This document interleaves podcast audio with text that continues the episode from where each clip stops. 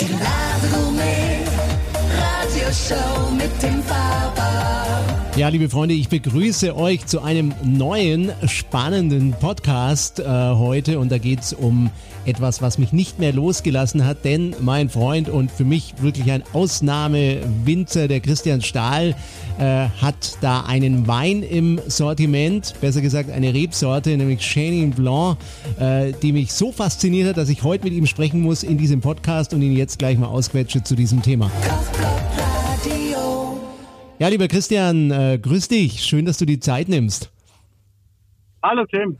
Äh, Christian, Chenin Blanc ist das Thema. Du hast mich draufgebracht, du bist mal wieder schuld und ähm, seitdem wir darüber gesprochen haben, äh, lässt mich das nicht mehr los. Das ist ja eigentlich schon eine, äh, kann man sagen, äh, traditionelle alte Weinsorte, aber nicht für uns in Deutschland oder in unserem, sagen wir mal, Kulturraum, äh, denn ähm, wir kennen halt äh, Silvaner oder Müller-Thurgau oder was auch immer oder gerade nochmal ein Sauvignon Blanc, aber keinen Chenin Blanc. Kannst du mal ein bisschen was erzählen über diese Rebsorte? Mm, Naja, äh, Chenin Blanc ist ähnlich verbreitet oder nicht ganz so verbreitet wie der Chardonnay, aber natürlich auch auf verschiedenen Kontinenten beheimatet. Äh, man findet ihn äh, im klassischen europäischen Raum äh, an der Loire oder ähm, in, in Südafrika, überall eigentlich.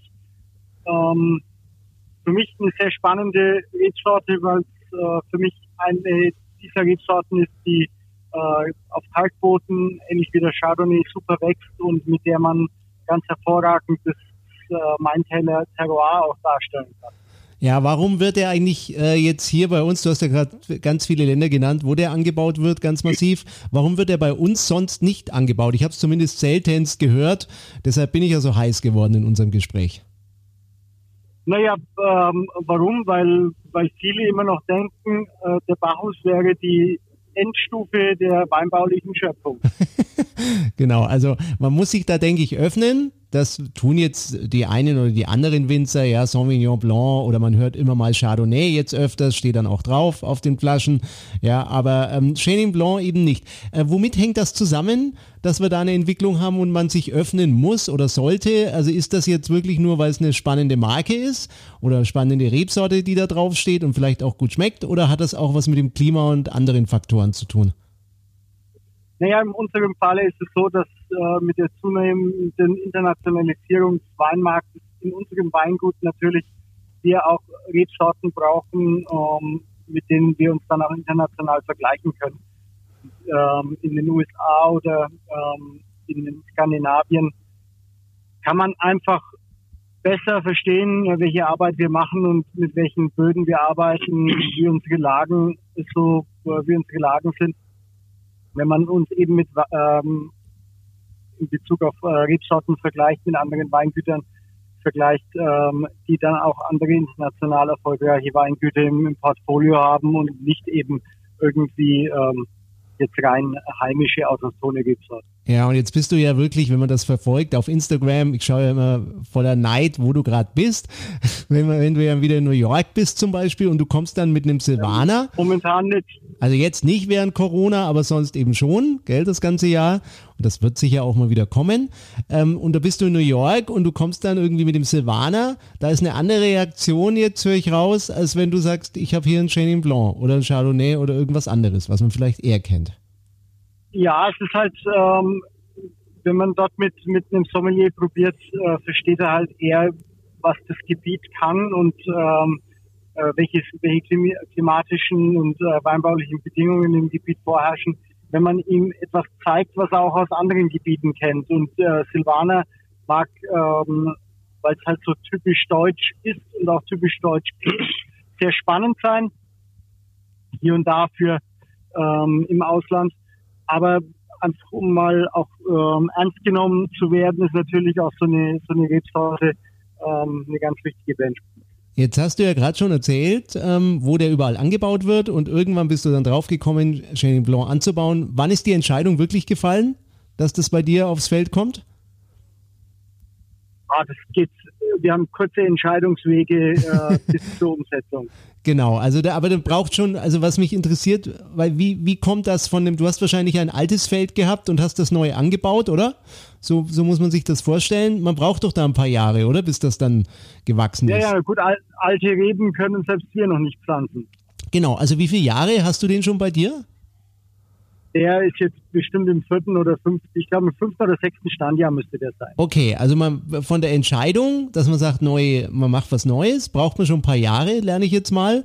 Ähm, als du dich damit das erste Mal beschäftigt hast, wo waren da die Punkte, wo du gesagt hast, ja, das stimmt, also dass wir da noch ein bisschen tiefer reingehen, welchen Boden braucht er, welche, ja, welche klimatischen Verhältnisse und so weiter? Oder würdest du sagen, also im Prinzip ist, ist Franken optimal geeignet dafür, also Franken ein bisschen wie Afrika an der Stelle? Ja. Also ich ja, würde jetzt Franken nicht mit Afrika so, vergleichen. Ich wollte gerade sagen, also Franken und Südafrika haben ungefähr ziemlich wenig miteinander zu tun, aber, äh, de, aber eher die Loire vielleicht, Mhm. ähm, eher vom, vom Gebiet in, in Frankreich. Aber ähm, generell ist es natürlich so, dass ähm, Weinbau sehr selten in der Theorie und immer mehr in der Praxis stattfindet. Das heißt, äh, die besten Ideen müssen nicht immer auch funktionieren. Das heißt, es ist auch immer viel Try and Error. Das, Mhm. Wir haben einen, einen Weinberg, ähm, der mir ideal schien, haben wir mit angelegt und haben äh, die ersten Trauben probiert und haben einmal dann Wein davon gemacht und haben geguckt, ob es was wird. Und ähm, dann, wenn es super wird, ähm, wird weiter verfolgt und wenn nicht, äh, dann wird der Weinberg zwar nicht rausgerissen, sondern wird halt dann äh, geschaut, ob er als Verschnittpartner irgendwo in einer größeren Partie taugt. Mhm. Ähm, aber in diesem Fall ist es so, dass wir bis jetzt zum Glück noch nie ins Klo gegriffen haben. Äh, von daher, bis jetzt hat immer alles sehr gut funktioniert. Ja, und ich kann das bestätigen, deshalb mag ich ja deinen Wein, dein Weingut und dich auch gern, weil das wirklich auch nichts so 0815 ist, hohe Qualität, aber auch ein bisschen individueller, würde ich sagen. Also das, das ist auch spannend, immer sich da mal durchzuerkunden und empfehle ich euch draußen auch, dass ihr das mal probiert. Und der Chenin Blanc, so bin ich ja drauf gekommen, ist ein toller Wein. Ja, toller Wein. Wir wissen jetzt schon einiges im Prinzip über den Anbau, wie es dazu gekommen ist auch bei dir. Ähm, was ich natürlich immer spannend finde, jetzt auch für Kochblog Radio und für unsere äh, Hörer und äh, Menschen, die da gern auch mitmachen und auch mal den Wein kaufen und es dann probieren, wie es zu Speisen passt. Also ich habe das mit dir ja schon mal besprochen. Ich meine ja, das passt gut zu asiatischer Küche, insbesondere thailändischer Küche, die ja sehr komplex ist, also wo du ganz viele Geschmackskomponenten hast, aber ich meine, der Chenin Blanc ist so klar, dass er da mitgehen kann an der Stelle. Und hat aber auch ein Ja, bisschen denke was. Fruchtiges und ich weiß nicht, wie siehst denn du das?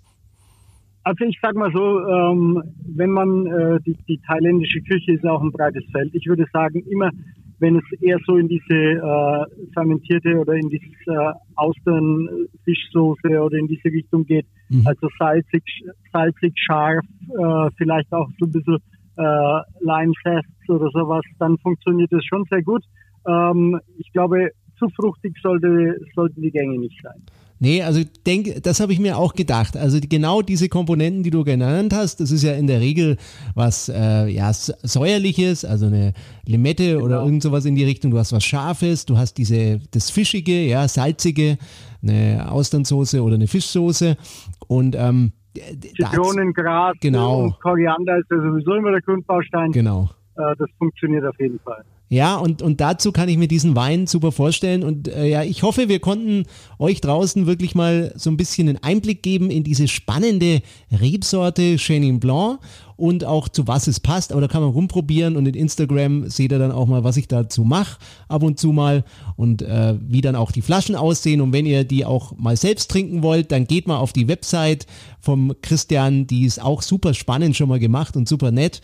Und ähm, dann kann man den Wein übrigens auch käuflich erwerben bei dir, ne? soweit ich weiß. Oder noch viel besser bei der Fruchtecke in Nürnberg für alle, die vor Ort, Genau, für also alle, die vor Ort in Nürnberg für der Langen ähm, zuhören. Fruchtecke in Nürnberg ähm, hat alles, was äh, von uns gibt, äh, vor Ort. genau, Fruchtecke Nürnberg, äh, da haben wir hier in Nürnberg ganz viele Leute, die dann auch irgendwo schnell mal hinfahren, ja, wenn sie was hören bei uns oder sehen. Und man kann aber trotzdem auf die Website gehen, die da heißt. Ähm, Stahlwein.de. Genau. Ja, Christian, ich danke dir. Macht immer wieder Spaß. Wir kochen ja auch immer mal zusammen. Da gibt es ja auch Videos. Da könnt ihr dann noch mehr sehen, was es für Weine beim Christian gibt und was man dazu essen kann. Und äh, ist immer wieder eine Freude mit dir. Ja? Ich danke dir und ich hoffe, Super. wir spinnen bald mal wieder was. Unbedingt. Bis bald. Bis bald. Danke, Christian. Tschüss. Danke dir. Ciao.